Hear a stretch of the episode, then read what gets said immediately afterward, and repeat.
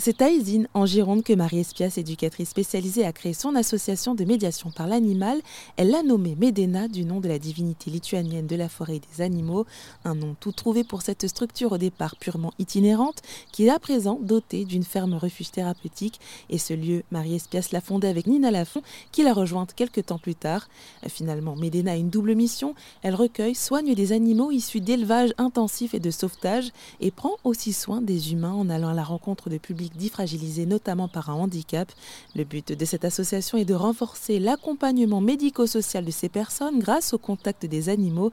Et si tout ce projet existe aujourd'hui, c'est parce qu'il découle de l'histoire personnelle de Marie Espias. J'ai toujours été aussi une grande passionnée euh, des animaux depuis enfant, puisque j'ai grandi avec beaucoup d'animaux et puis j'ai mesuré euh, l'impact qu'ils avaient sur ma vie tout au long de, mon enfance et de mon adolescence. Et il faut savoir que j'ai une maman qui est atteinte d'une maladie de la rétine qui est en train de la rendre aveugle. Euh, et je me suis rendu compte à l'adolescence à quel point nos animaux en fait avaient un, impact sur elle et l'aidaient vraiment à, faire face à cette maladie parce que ben, parce qu'ils étaient la raison qu'elle avait de se lever chaque matin et de, et de continuer alors qu'elle était dans une phase très compliqué.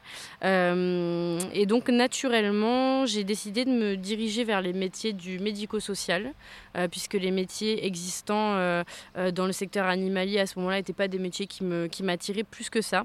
Donc je suis rentrée en formation d'éducatrice spécialisée. C'est dans le cadre de mon travail d'éducatrice spécialisée que j'ai monté mes premiers projets en médiation par l'animal.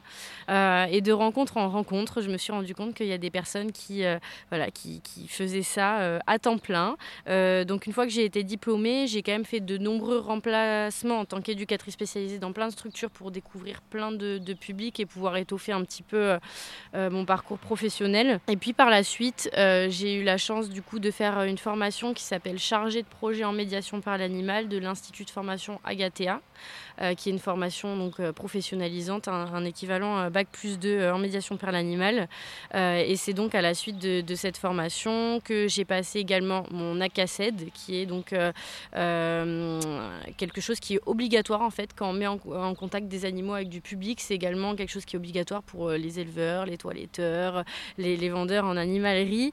Euh, donc c'est une des, voilà, des obligations légales quand on fait ce métier. Et puis à la suite, voilà, en créant l'association, j'ai décidé un, petit peu d'étoffer encore mon bagage professionnel.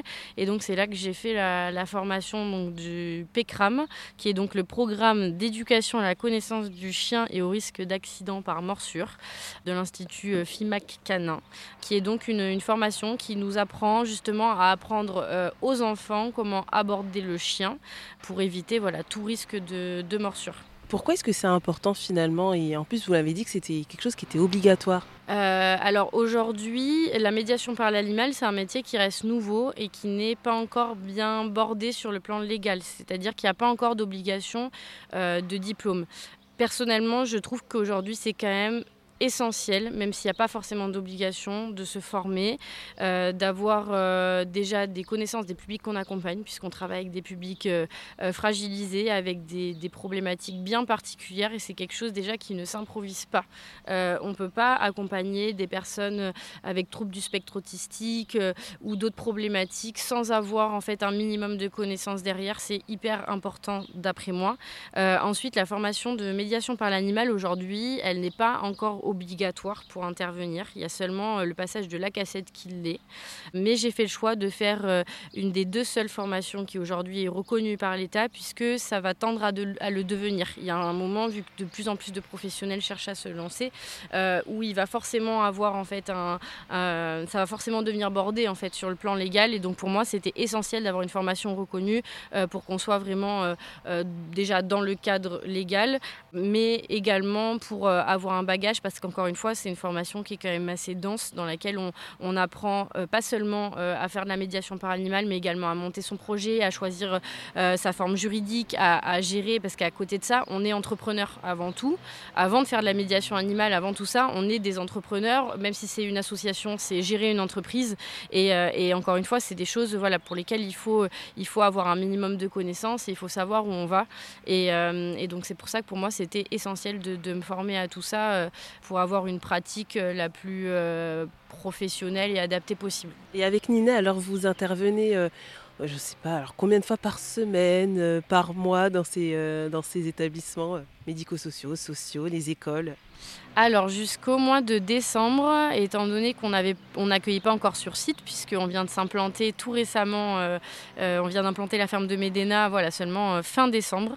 On intervenait donc que en itinérance, donc on avait les animaux à notre domicile, on avait une équipe euh, animalière qui était un peu moins euh, importante. Et vu que le bien-être animal, c'est notre priorité numéro une, on a toujours fait en sorte que les animaux n'interviennent pas plus de, euh, de trois fois par semaine pour ceux qui, qui interviennent le plus. Et on en a certains, même pour les chats ou les oiseaux, qui parfois vont intervenir une fois par mois. Voilà, on fait en sorte que ça reste vraiment du temps plaisir pour eux.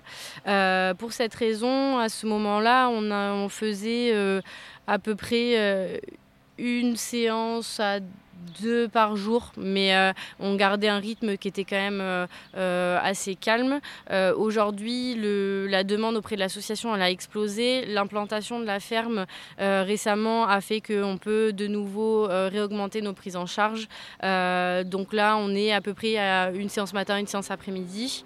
Et l'objectif, maintenant qu'on a un lieu, c'est de pouvoir voilà, prendre notre envol chacune de notre côté, pas forcément intervenir à deux, puisqu'on l'a fait pendant, pendant longtemps pour que Nina puisse se former à mes côtés aussi. Euh, et du coup, on, pense voilà, faire à peu près euh, deux séances chacune par jour et dans la limite, euh, dans la limite encore une fois du roulement des animaux de façon à ce qu'eux interviennent le moins possible. Bah, justement, comme on parle beaucoup de cette ferme, est-ce que quelqu'un pourrait me la présenter? Donc la ferme, elle s'est implantée fin décembre 2022. On a commencé les travaux pendant les vacances de Noël et on, a fait l'inauguration le 29 mars. Et euh, du coup, au sein de cette ferme, donc nous avons 35 animaux. Euh, ils sont euh, tous ou quasi tous issus de sauvetage.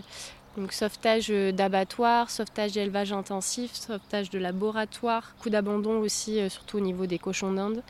L'association avait pour, pour objet d'intégrer l'animal à la relation d'aide par le biais donc, des séances de médiation par l'animal à visée thérapeutique, éducative, pédagogique et sociale. Elle voulait aussi euh, désinstitutionnaliser et diversifier l'accompagnement médico-social des personnes fragilisées en proposant une forme d'accompagnement innovante euh, d'intérêt général mais aussi de revaloriser la place de l'animal dans la société à travers des actions de protection animale et de sensibilisation au bien-être animal. Donc euh, d'où notre priorité de privilégier les, animaux euh, de sauvetage. On ne veut pas faire de, euh, reproduction euh, parce qu'on estime qu'il y a assez d'animaux qui sont là et qui, méritent qu'on s'en occupe et qu'on leur apporte tout l'amour qu'ils méritent. C'est un grand espace ici en plus.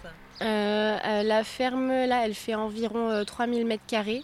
donc il y a 3, 4 enclos un enclos lapin, euh, un enclos poule et un enclos cochon d'Inde qui font chacun 80 mètres carrés et un enclos euh, chèvre mouton qui fait 800 euh, mètres carrés mais voilà qui, quand on est là ils passent leur journée à l'extérieur pour pouvoir brouter le, reste d'herbe qu'il y a sur le, sur le terrain. Pour plus d'informations sur l'association de médiation par l'animal Medena, rendez-vous sur erzen.fr.